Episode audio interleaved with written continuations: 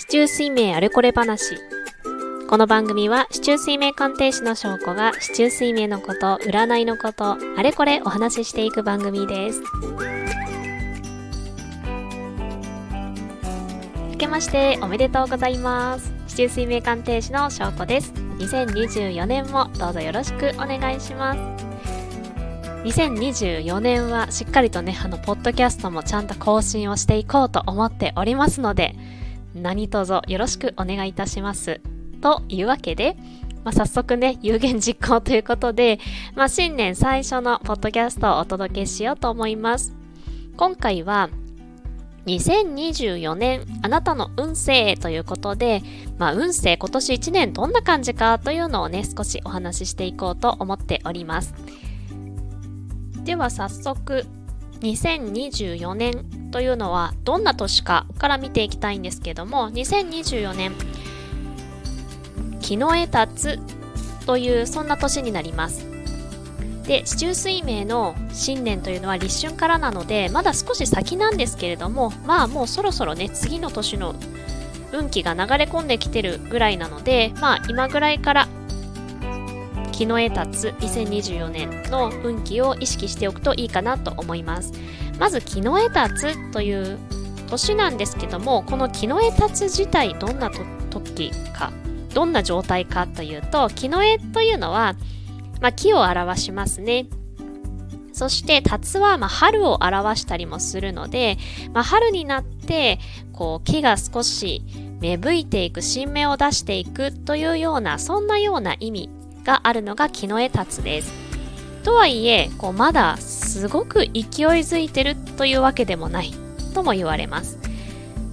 木の絵立つの時は旧体制という殻をかぶっている状態で歩み出すという感じ。なので、その旧体制の抵抗とか妨害とかがあって、なかなか思うように進まないというのはあるんですが、その妨害と戦いつつ、こう慎重に伸びていけば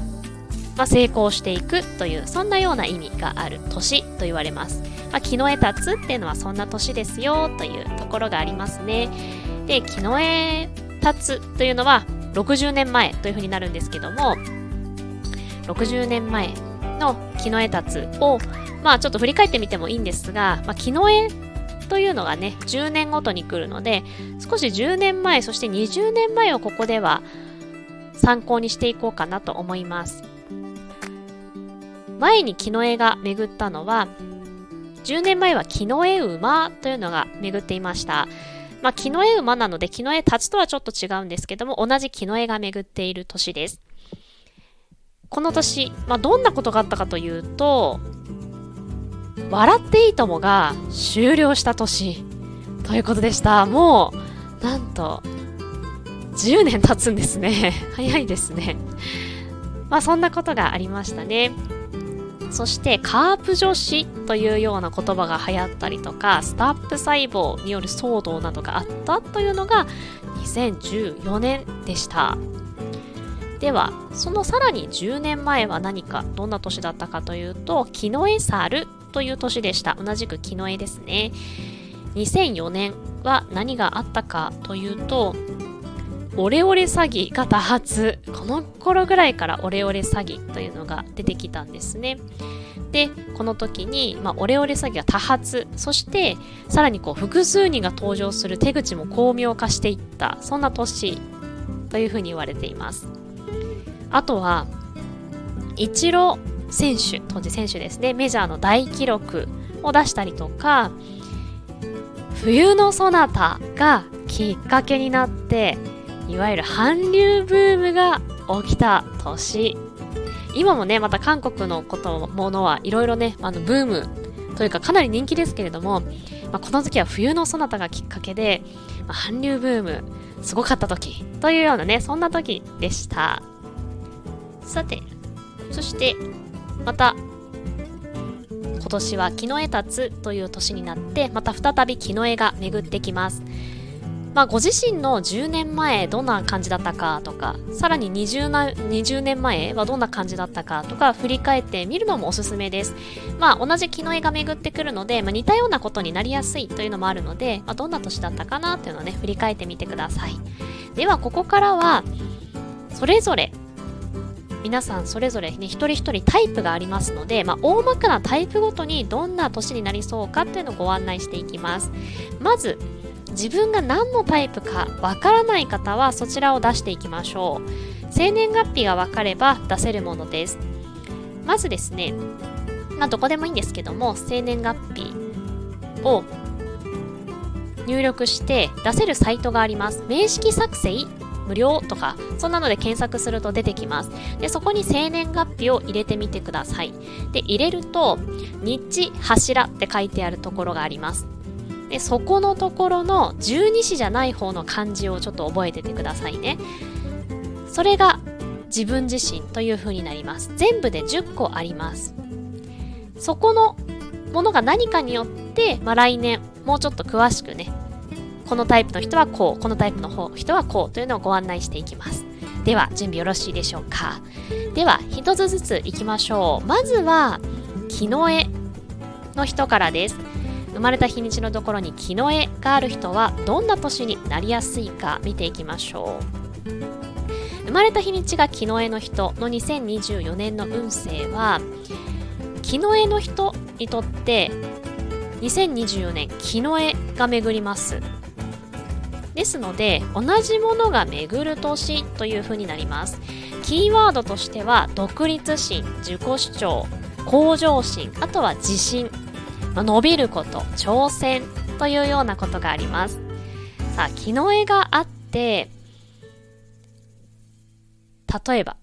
自己主張が苦手なタイプですか？木の絵の人で自己主張が苦手な人、そして自己主張が割と得意な人、2パターンに分けられると思いますが、まあ、どっちかというとというので OK です。自己主張が割としやすい。いつもちょっと自己主張するのは苦手。じゃあどっちでしょうか？でご自身がどっちかというのが分かったら次行きましょう。まずですね、自己主張どっちかっていうと苦手だよという方はいい意味で結構自我が強まる時期です。なので普段は自己主張するのがちょっと苦手なんか物おじしてしまうというような人も自信を持てたりしっかりと言いたいことを言ったり自分の立場を表明できるようになりますあとは新しいことに挑戦する活力が湧いてきたりあとですね、すごく面白いんですけれども、なんか嫌なんだけれどもなかなか別れられない相手とかいますよね。そういう人と別れられたりする。というようなね、そんな年になりやすいです。じゃあもう一つ、木の絵でもともと割と自己主張強めですという方は、強引になりやすいということに気をつけていきましょう。まあ、自分の思いを常に通してしまうとかね、わがままになるとか、人の言うことを聞けないとか、すごく自信過剰。自信があることはいいことですけどね、それが過剰になってしまう。または、木の語行って、イライラしやすい部分があるんですね。なので、ちょっとイライラしやすい。こんなことが起きやすい年となるでしょう。で、もちろんね、それぞれまあ、どっちタイプというので、まあ、こんなようなことが起きやすいというのはあるんですけども、キーワードとしては独立心、自己主張、向上心、そして自信を持つこと、伸びる挑戦というふうになっています。まあこれ、この辺のキーワードをできるだけこういい感じに出していけるように心がけていくといいでしょう。さて次です。次は、キノトです。キノトの人ですね。生まれた日にちにキノトがある人はどうなるかというと、キノトは、木の絵と同じグループの木の語行となります。ですので、木の絵は木の絵が巡って全く同じものなんですけども、木のとは同じグループの陰と陽が違うものとなるんですが、同じ木の語行が巡る年という風になります。キーワードは成長、自己主張、強引、そして広がり、協力者、協力してくれる人ですね、挑戦などというものがあります。さあ、そして木のとの人、自己主張が苦手ですか？それとも自己主張割と得意ですか？どっちでしょうか？ではまず自己主張苦手というタイプから見ていきましょう。自己主張が苦手というキノトの人は、割と自立心が強まる時期になりそうです。強い意志を持てたりとか、あとは困難に立ち向かっていけたり、また成長して、まあ、伸びていくというよりかは、広がりが生まれるような、そんな時期となりそうですね。木の絵というのはね、木の5行のうちの樹木を表すので伸びていくっていう感じがあるんですね。それに対して木の戸というのは草花とかツタというようなね、そんなような意味があるので、伸びるというかは広がりが生まれていくっていう感じです。まあ人とのつながりもそうかもしれないし、まあ世界が広がっていくというようなこともね、言えそうです。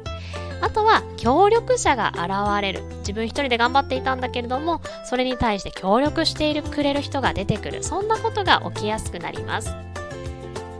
さあ反対に自己主張が普段から得意という機能とは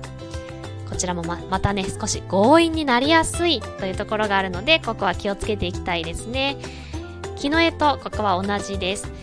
強引になりやすいので、わがままになってしまったりとか、自分のやり方を押し付けがち。もうこのやり方でちゃんとやってください、みたいなね。それ以外のやり方ダメですとかね、そういう風になってしまったりとか、自信過剰なったり、またイライラしやすいというのが起こりやすいので、ちょっとその辺は注意しながら行きたいなというふうに思います。まあ、キノトの方はですね、まあ、良くも悪くも自分きっかけとなって運が動く時期なので、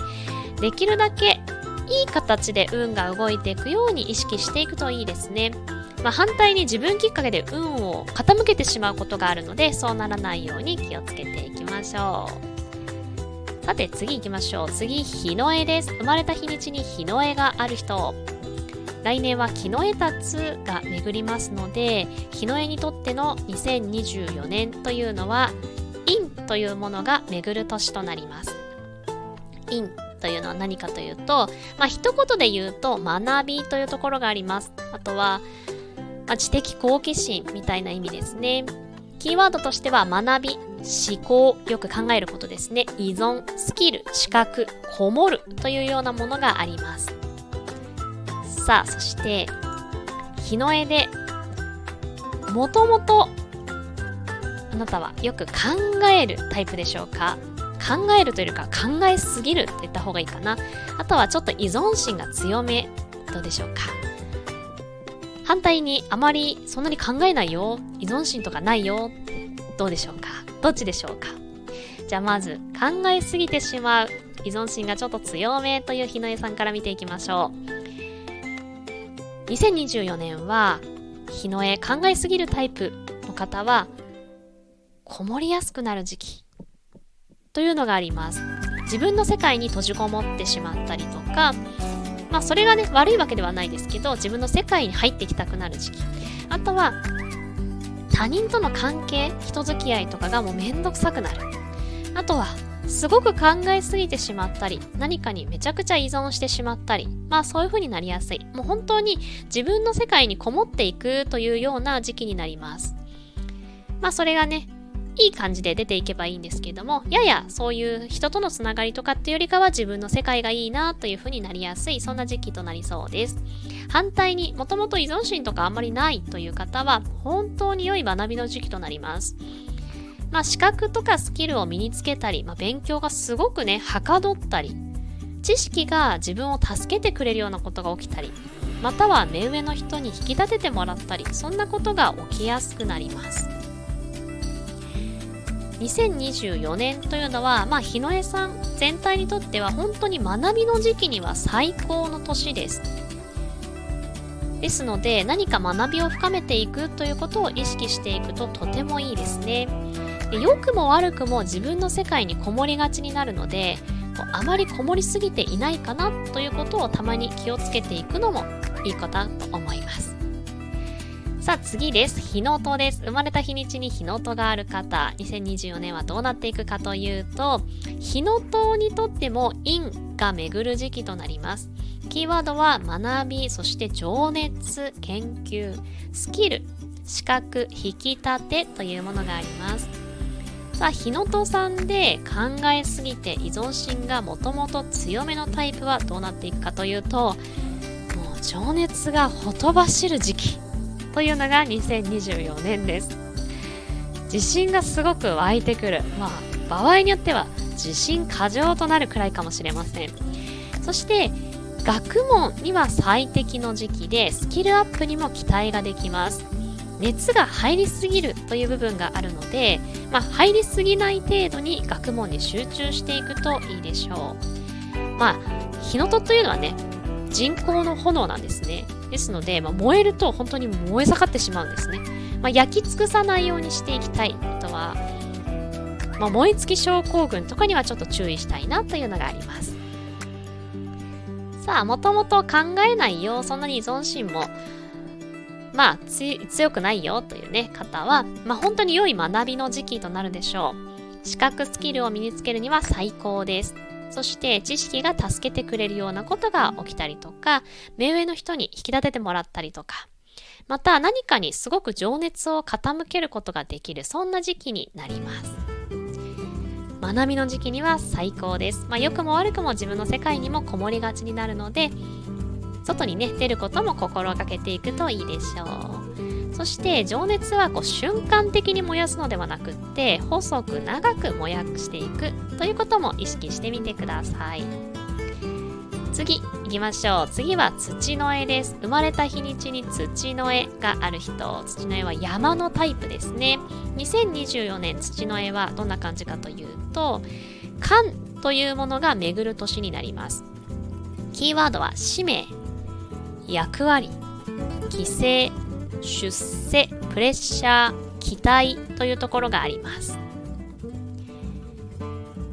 生まれた日にち土の絵があって自己主張強めでしょうか弱めでしょうかどっちでしょうか。まず自己主張強めだよ。普段からしっかり自己主張できます。という方は認められるような時期となりそうです。例えば出世とか昇進とか。社会的な信用度が上がる時期そして何かに抜擢されたりそんなことが起きやすい。また結構行動的なそんな時期ともなりそうです。コツコツと頑張っていくということを意識していくとより良い時期となります。さて自己主張もともと弱めだよという土の絵は割と萎縮しやすい時期となります。例えばとてもプレッシャーを感じやすい。そしてなんで自分ばっかりこうなんだろう？というような被害者意識が生まれやすい時期。またちょっとしたことがストレスとなりやすい時期ですね。何かあったことに関してすごくプレッシャーに感じてしまいやすい、まあ、そんな時期になりそうです。ですので、まあ、いつも以上にそう感じてしまう時期なんだなということを理解してストレスをためないようにしていくということがポイントです。さあ2024年土の絵さんとしては役割に生きる時と言えそうです。まあ、自分がこれをやりたいというよりかはその時はですね、まあ、周りが何を求めているのかな周りが必要としているものは何だろうという視点から動いていくと割とスムーズにことが進みます。周囲の状況に従いながらコツコツ頑張っていくことが何よりも大事。そしてストレスをねためないようにしていくっていうことも大事です。さあ次です。次土の戸です。土の戸は畑を表すような大地とかね畑を表すようなものですが土の戸にとっての2024年は間が巡る時期となります、まあ、土の絵と同じです。キーワードとしては使命役割名誉出世プレッシャー葛藤というところがあります。まず生まれた日にちに土の戸があってマイペースなタイプでしょうか？それとも人に合わせがちでしょうか？どっちでしょうか？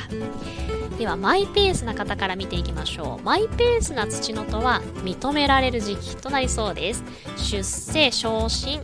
そして社会的信用度が上がったり、まあ、安定的にねなんか物事が進んだりあとは名誉運名誉なこと。があったりとかまあそんな感じになりやすいですまあ、コツコツと頑張っていくとよりいい感じでねこの時期過ごせると思いますそしてもともと結構人に合わせがちという土の戸さんは、やはり圧を感じやすい時期です。すごくプレッシャーを感じやすい。またはしがらみが生まれやすい。そのしがらみの中で、ああ、どうしようみたいなことが起きやすくなったり。頼まれたら断れないみたいな、そんなことが起きやすくなります。結構ね、辛そうというふうに感じますけれども、臨機応変さを身につけていけば、結構ね、これうまく乗り切れて、結果につながる、なんてこともあるので、まあ、臨機応変さをね、ちょっと意識してみてください。で、2024年土の戸さんとしては役割に生きる時期です。やはりね、自分がやりたいこれだっていうよりかは、周囲の状況に従いながら、まあ自分が今できること、一番何をしたらいいだろうということをね、意識しながらコツコツ頑張っていくと運が開きそうです。まあ、ストレスをね、あまり溜めないようにしていくっていうことも大事かなと思います。次、カノエです。カノエ。生まれた日にち、カノエがある人。カノエは、鉄塊、鉄の塊とか、まあ、鋭い刀を表していきます。カノエにとっての2024年は財が巡る時となります。財というのは何かというと、計画とかキーワードとしては目標、計画、結果、移動、人付き合い、アクティブそんなところが挙げられますさあまず可能への人マイペースな方でしょうか？それとも割と人に合わせるペースタイプでしょうか？どっちでしょうか？マイペースタイプ。人に合わせがちタイプ。マイペースタイプから見ていきましょう。マイペースなカノエは社交的になる時期です。人付き合いがすごく増えたりとか、人とのつながりが多くなったり、また人気運が出たりとか、まあ、人気者になるってことですね。まあ、出会いが多くなったり、またアクティブにすごくこう動き回る時期、たくさんの人に会うということもあるし、割と移動の時期にもなるので、まあ、お仕事とか、お仕事以外とかね、でもあちこち行ったりとか、まあ、旅行とか、そんな時期になりやすいというね、そんな感じがあります。さあ人に割と合わせがちだよという課題は忙しさを感じる時期です目標をすごく高く設定してしまったりとかしてそれに追われてしまう。そんな感じがありそうです。また結果を出さなくてはということに対してすごく焦ったりとかやることを抱えすぎてしまう。そんなことが起きやすいです。まあ、自分のキャパ今できる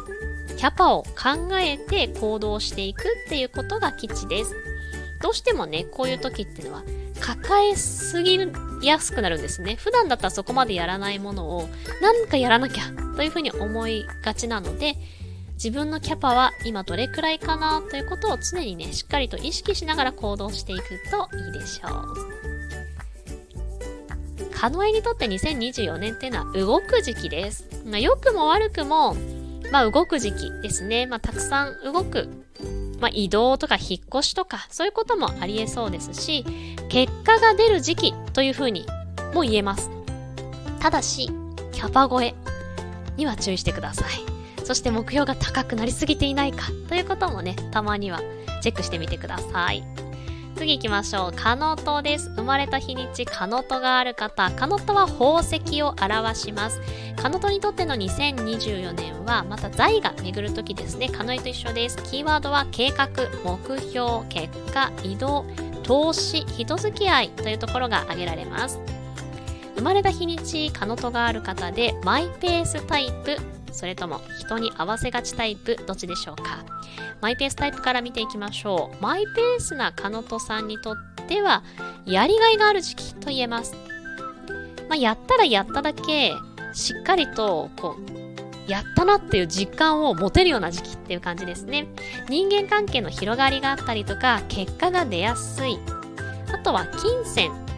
お金ですね、との縁があったりとか、頑張った分戻ってくる。なので、やったらそれだけこうリターンがあるなっていうのを実感しやすい時期というふうになります。反対に人に合わせがちのカノトさんは、まあ、ちょっと苦労を感じやすい時期かなというふうに思います。例えばね高い目標がになってしまったりするんですね。普段だったらそこまで求めないはずなのにすごく高い目標を立ててしまったがゆえにそれに潰されてしまうとか結果を出さなきゃいけない。でも目標が高いから結果が出ない。焦る。みたいな。そんなことが起きやすくなったりとか。頑張ってるのになかなか成果が出ないなって感じやすかったりとか、